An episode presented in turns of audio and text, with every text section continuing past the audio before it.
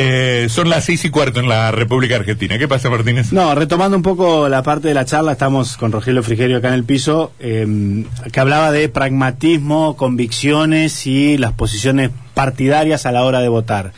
¿Qué hubiera hecho Frigerio con algo que vimos la semana pasada y que fue muy claro y que se debatió bastante con la ley de etiquetado? Cuando un bloque pedía votarla, otro no quiso dar quórum, que es una herramienta del Congreso. es que no fue así. Que es una ley que en teoría tiene el consenso. el kirchnerismo cree que puede llevarse a todos por delante. El kirchnerismo cree que eh, las mayorías que tiene en el Congreso, casi mayoría absoluta en el Senado y a seis votos de tener mayoría también en la Cámara de Diputados, le permite hacer lo que quiera. Y no es así. Y las elecciones del 12 de septiembre empezaron a cambiar ese, ese rumbo. La oposición lo que no quería no discutir la ley de etiquetado, quería aprovechar para discutir también otras leyes que son importantes, según la visión de la, de la oposición, para la gente. Y el kirchnerismo eh, pretende de nuevo eh, hacer las cosas sin ningún esfuerzo para consensuar nada. Y eso está mal la, política es el arte de generar consenso, de, lograr acuerdo. Por lo menos lo entiendo yo así y así cada vez que me tocó actuar en política intenté hacerlo.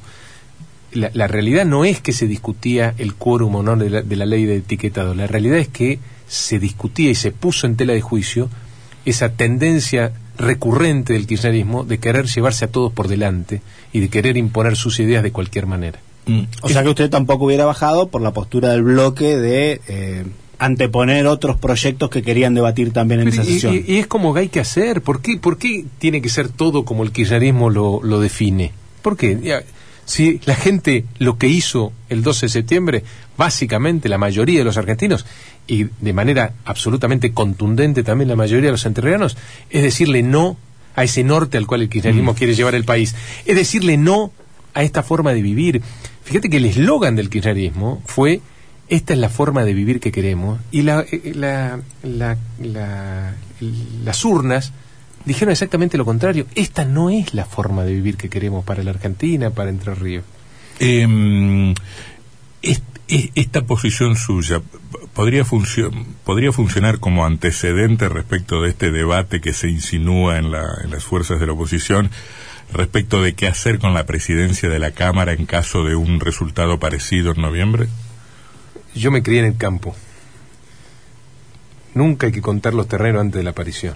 Para mí es un error garrafal hablar de cuestiones que solo le interesan a los políticos en una campaña electoral donde con muchísima humildad tenemos que tratar de convalidar en las urnas lo que hicimos en las pasos. Mm. Nosotros tenemos que estar concentrados caminar más que nunca, estar más cerca de la gente que nunca, recorrer más pueblo que nunca para tratar de convencer a más argentinos, a más entrerrianos de que nos acompañen el 14 de noviembre. Si empezamos a discutir tema que solo le interesan a los políticos, estamos mal, estamos mal. A ver, además no es el momento. usted, no puede pensar en, usted no puede pensar en esos términos desde su identidad partidaria. Tal vez a mí me interese porque estoy preocupado por la estabilidad y estoy preocupado por la cadena de. Bueno, pero todavía no sabemos cómo, cómo va a salir la, elección. Yo no estoy en contra de dar ese debate. no es un problema la gobernabilidad. Yo no estoy en contra de dar ese debate. Yo creo que no es el debate eh, que hay que dar ahora. Mm. Ahora hay que dar un debate distinto y que la gente tiene que saber lo que pensamos nosotros, qué proyectos queremos eh, presentar en el Congreso, qué es lo que está en juego en la Argentina, qué modelo de país está en juego. No está en juego la presidencia de la Cámara, cómo se conforman las comisiones. Esas son cosas que le interesan mucho más a los políticos que a la gente. A la mm. gente le interesa llegar a fin de mes, le interesa conseguir un empleo, le interesa que sus hijos no se vayan de la provincia o del país. Hablemos de esas cosas. Mm. Y una vez que se termine la elección, bueno, llegará el momento de hablar entre los políticos de estas cosas que le interesan básicamente a la dirigencia y no a la gente. ¿Hicieron la, lectura en el espacio opositor del el resultado de las urnas y lo que dijo la gente? En tanto y en cuanto, junto por el cambio, cambiemos el espacio que los aglutina, no sumó votos, sino que se vio más una pérdida de votos del peronismo? ¿Se entiende la, la pregunta? Que la gente está enojada con el gobierno, pero no se volcó masivamente al frente opositor. Dos, dos cosas, yo o tres. Yo no estoy, yo no tengo ningún cargo en la función pública, ni siquiera tengo cargos partidarios, así que no estoy en estas, en esas disquisiciones o en esas discusiones. Yo estoy trabajando acá en Entre Ríos para, para lograr llevar a tres diputados de mínima al Congreso que le pongan límites al kirchnerismo y que empiecen a construir una historia. Habla de política con otros por políticos y hacen estos análisis. yo he hecho mi, análisis eh, públicamente y lo hice en la noche en la cual conocimos este resultado increíble que tuvimos en las urnas. Esto no es el triunfo de nadie en particular. Nadie puede creerse dueño de estos votos y mucho menos es una reivindicación a la gestión anterior. Esto es un voto que tiene muchos componentes. El principal, a mi juicio, es la decepción que hay entre la gente respecto al gobierno nacional. Mm. ¿Cómo se transforma la decepción en esperanza? Porque eh, el problema de, de, los sucesivos fracasos de, del gobierno es que van minando la esperanza y, eso se ve en la calle además. ¿Sí? ¿Usted lo sintió? Sí, totalmente. Yo creo que ¿Usted se sintió más receptor de un voto castigo que depositario de una esperanza? Yo me, sentí eh, receptor de las dos cosas. Me sentí receptor de un voto que quería ponerle límites al kirchnerismo, que quería decirle basta al kirchnerismo en muchos aspectos de las políticas públicas, pero también me sentí receptor de una, de una esperanza y lo sigo sintiendo mucho más hoy, después de conocido el resultado y de que mucha gente se dio cuenta que un vecino, un conocido, votó de la misma forma y por eso ganamos en todos los departamentos y tuvimos una diferencia de más de 22% de los votos. Yo siento una enorme responsabilidad, tremenda. Hoy me, paraban en la calle, no nos falle, Frigerio, confiamos en usted. Es tremenda la responsabilidad. Sí, ¿cómo tremenda. ¿cómo yo, siento. Pero ¿cómo se interpreta el no nos falle? ¿Usted está seguro que, que, qué le está diciendo ese ciudadano cuando le dice no nos falle? Yo, es que iba a eso. Lo que nos está diciendo es, ya nos mintieron tantas veces ya nos prometieron tantas veces una salida, ya nos prometieron tantas veces que no íbamos a repetir siempre los mismos errores, los mismos problemas, que estamos cansados, que estamos desesperanzados, que necesitamos que, que, la dirigencia política se ocupe de los problemas que nos quitan el sueño, que se ocupen de que nuestros hijos no se quieran ir de la provincia ni del país. Yo creo que mm. ese es el no nos falle. Hagan algo, realmente por primera vez en muchísimo tiempo para empezar a que la gente viva un poco mejor. Es la gran deuda que tiene la democracia. Y déjeme que lo ponga en problemas, porque a veces los, las recetas... Estoy en problemas. ¿eh? No, pero lo que quiero decir es lo siguiente. Este, la política es un terreno donde uno puede jugar con el voluntarismo, pero también está llena de condicionantes. La pregunta es, usted se sienta en el lugar de responsabilidad que le toque, fue ministro, será diputado, en el futuro no sé, eh, y dice, ¿qué, qué, botón toco? ¿Usted se siente dueño de alguna idea innovadora, de una sola, que, nos pueda que nos pueda decir, es que, mira que hay algo diferente? Es que justo, justamente lo que hace falta en la Argentina, lo que hace falta en la provincia, más que ideas brillantes y ideas innovadoras, es sentido común. La gente implora a la dirigencia política que empiecen a tener sentido común a la hora de eh, aplicar o de pensar políticas públicas. Eh, hay que ver qué funciona en otros lugares y hacerlo. Por supuesto, adaptándolo a la realidad nuestra. Está todo inventado. Somos uno de los pocos países, contados con los dedos de una mano, que tienen alta inflación. No hay más de cinco países en el mundo que tienen alta inflación, y uno es la Argentina. Entonces, ¿por qué no vemos qué hacen los demás? Y nos vamos a dar cuenta de algunas cosas. Mm. En principio, cuidan el equilibrio de las cuentas públicas cuidan que los gastos que haga el Estado sean los gastos indispensables, no cualquier cosa. Cuidan que no haya tantos privilegios para un sector, como es el sector de la política, a nivel del gasto presupuestario. Y por supuesto, está fuera de discusión que no se puede emitir plata a lo pavote, porque eso después deriva en más inflación. Son discusiones que no se dan en el mundo, se dan solamente acá. Mm. Entonces, Digo, si una de las principales preocupaciones de la gente es llegar a fin de mes, es que el sueldo te alcance, que la inflación no te coma tu poder adquisitivo, ocupémonos de la inflación como hace el 99% de los países del mundo. No, que, no innovemos. Ocupémonos de eso, de tener un Estado equilibrado, de tener un Estado que gaste las cosas indispensables, un Estado que está quebrado, por supuesto, lamentablemente tiene que hacer ese ejercicio. Mm. Eh, y, y además, empecemos a preocuparnos por la principal demanda de la Argentina hoy, que es el empleo. Mm. En todos lados lo que nos piden es trabajo. Es mentira que la gente no quiere trabajar. La gente quiere trabajar, quiere trabajar en lugares donde se le pague un sueldo digno, mm. en blanco, con aporte, como corresponde. La gente pide trabajo y necesita un Estado que le toque la puerta a las pymes, a los emprendedores, a los, a los productores, a los comerciantes, a la fábrica, al campo, para que le pregunten qué necesitan, qué necesitan para generar empleo, y, lo que hace el Estado es todo lo contrario. El Estado te toca la puerta hoy para ver qué te puede sacar. Mm. Y la conclusión es que no te puede sacar más nada porque ya te sacaron todo. Entonces, empecemos a cambiar eso, empecemos a cambiar el rol del Estado. El Estado tiene que promover el empleo. Y yo creo que si algo quedó demostrado en esta elección es que se, se, se terminó el modelo que pretende compensar o cambiar la generación de empleo en el sector privado por el empleo público y los planes sociales. Se agotó. ¿Por qué? Mm. Porque el empleo público hoy en gran medida paga sueldos por debajo de la línea de pobreza y porque los planes sociales no alcanzan ni siquiera para salir de la indigencia. Se agotó este modelo. Tenemos que volver a apostar por el trabajo Bueno, pero eso, y por la modelo- educación. perdón que Sebastián, pero ese modelo floreció porque no se generaban es, es un círculo, un perro que se muerde la cola, es un círculo vicioso, lo admito, pero eso ese modelo floreció porque no tenemos una dirigencia política que sea capaz de generar un proyecto inclusivo de crecimiento, de desarrollo. Eh, ¿Quién eh, se hace asumo. cargo de todos los fracasos sucesivos? Es que no hay que, que- no, llegó un momento en que no tenemos que dejar de pasar factura, echarnos la culpa y mirar para adelante y proponerle a la gente algo superador de Mm. Está todo bien. lo que se vio en el pasado. Está bien, entonces que le tiene que empezar, que Sí. tiene que empezar porque todos asumamos que nos equivocamos. Eh, absolutamente. Que nos equivocamos. Estoy de acuerdo, y que todos sí. nos comprometamos, toda la dirigencia política, a no volver a repetir los mismos errores. ¿Qué es lo que no hace el kirchnerismo? Y por eso la gente los castigó. Porque el kirchnerismo está cometiendo los mismos errores que en los últimos 12 años que también fue gobierno. Es decir, ni siquiera tienen la humildad, Hay sino muchos- la soberbia Sí.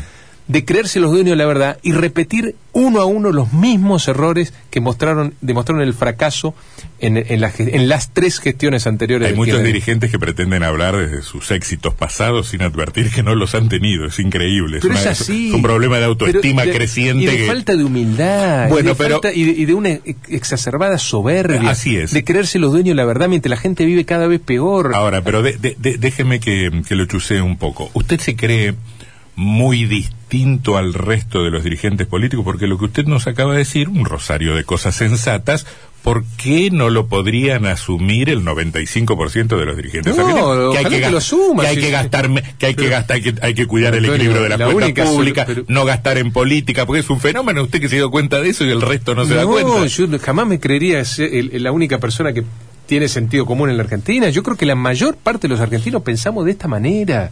Lo que pasa es que tenemos que ponernos de acuerdo y tenemos que ir en, en el mismo camino y en el mismo sentido y no dejar que siempre nos conduzcan los mismos que no tienen ese pensamiento, que piensan distinto, que usan a la política para beneficio propio en todo sentido, desde los valores, desde la ética, desde la moral y desde la ideología terminemos con eso. Y yo creo que yo soy optimista respecto a lo que pasó el 12 de septiembre. Me parece que puede ser un punto de inflexión en la historia argentina si lo aprovechamos bien.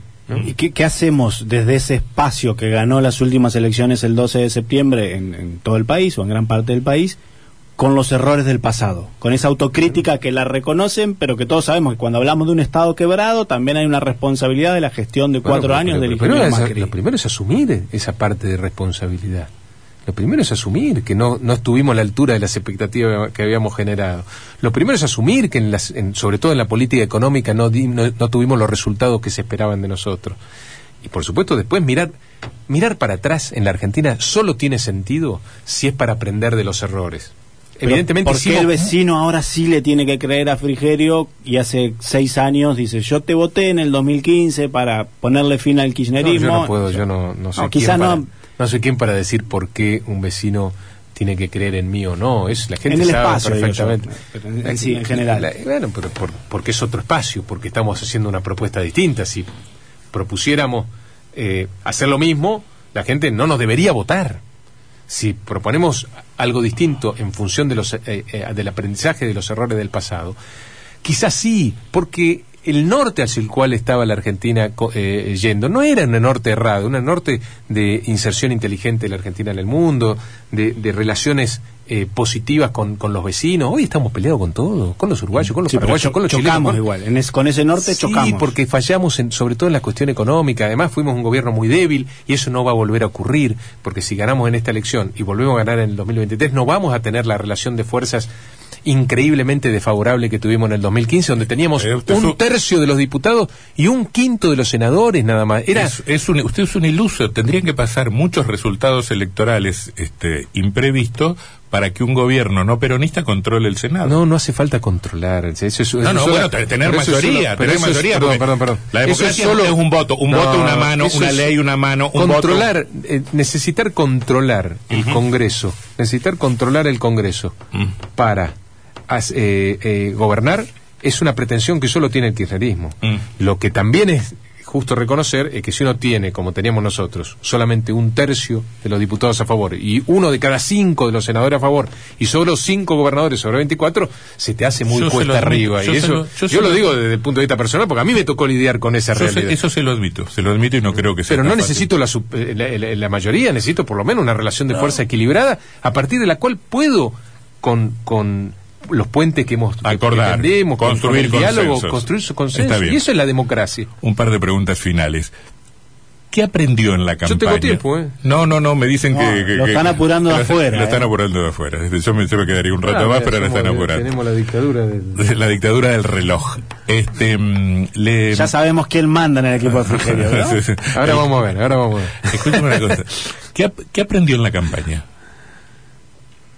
No, bueno, aprendí, aprendí muchas cosas de la gente. La gente, si, si uno si uno entra, a- como pudimos entrar nosotros, a, a cientos de hogares. No me haga populismo, no me haga demagogia. No, no, realmente aprendí. Lo- los políticos tienen que aprender a escuchar.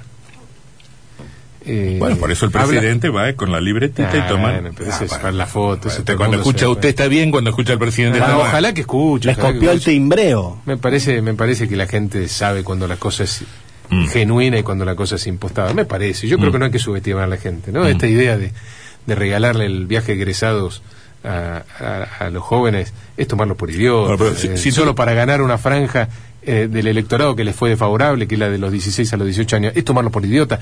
Pretender cambiar un voto por, por un electrodoméstico es tomar, es subestimar a la gente.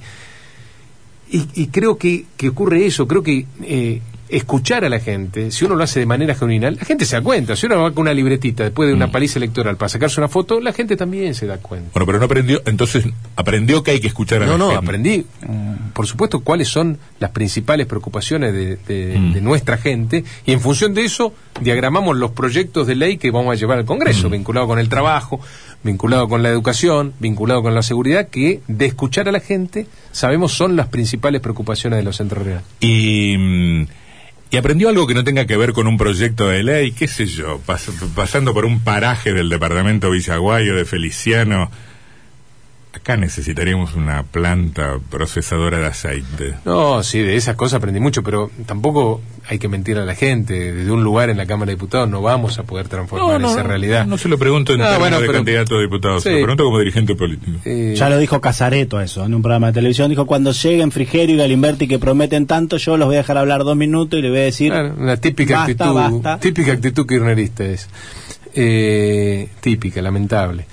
Eh, yo creo que se puede hacer algo en el Congreso, por lo menos instalando en el debate temas que le importan a la gente y no el espectáculo que muchas veces vemos los ciudadanos de cuestiones que se discuten en el Mm. Congreso que solo le importa a algunos políticos. Me parece que eso sí se puede cambiar. Mm. Por supuesto que en minoría, de nuevo, no podemos decirle a la gente que le vamos a transformar la realidad. Sí, vamos a ponerle límites al kirchnerismo si ganamos y sí vamos a po- poder empezar a discutir en el Congreso otro, tipo- otro tipo de cosas y sí también, si ganamos, vamos a dar el primer paso en la construcción de un proyecto de transformación en serio Mm. de la Argentina y de la provincia. De eso estoy convencido.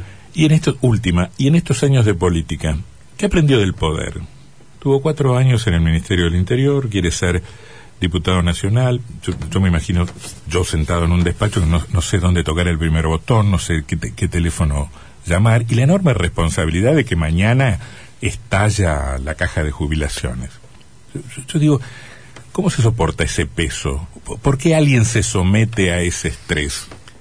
Por, por, por vocación, sin duda. Eh, yo lo pensé mucho. Yo después de del 2019, bueno, me agarró justo la pandemia, pero nos quedamos un año con, con mi familia viviendo en Paranacito y, y disfrutando de muchas cosas que, que no que no puedo que no pude disfrutar en, en la gestión, una gestión muy intensa y con enormes responsabilidades y, y bueno, yo podría haber seguido de esa manera, ¿no? Más cerca de mi familia, más cerca ocupándome de mis cosas. Creo que es una, es una adrenalina, ¿qué es? Es, una, es- la libido, la imposibilidad de, de vivir tranquilo cuando uno ve que la Argentina va para un lugar que, que nos lleva a un, a, un, a un destino que no es el que la mayoría de los argentinos quiere y, y la imposibilidad de, de quedarme cruzado de brazos cuando veo que eso ocurre.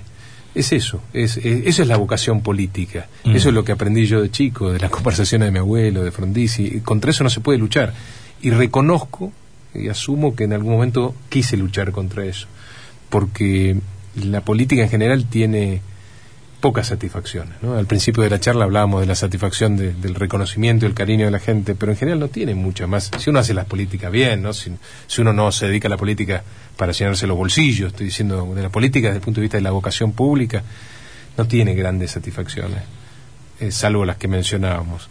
Y la verdad que yo peleaba contra esa contra esa vocación eh, mm. que, que, supera cualquier se resistía se resistía al mandato. resistía al mandato. Sí. Sí, lo, reconozco me resistí al mandato y, y, el, y, el, mandato y la vocación política me superó y, sin tener una enorme vocación legislativa entendí que era el momento por primera vez en mi vida de poner el hombro personalmente de poner la cara de, de estar cerca de la gente de, de asumir mi responsabilidad eh, como, como dirigente político de estar al frente de una situación terminal como la que vive mm. Argentina y, tratar de cambiarla desde adentro.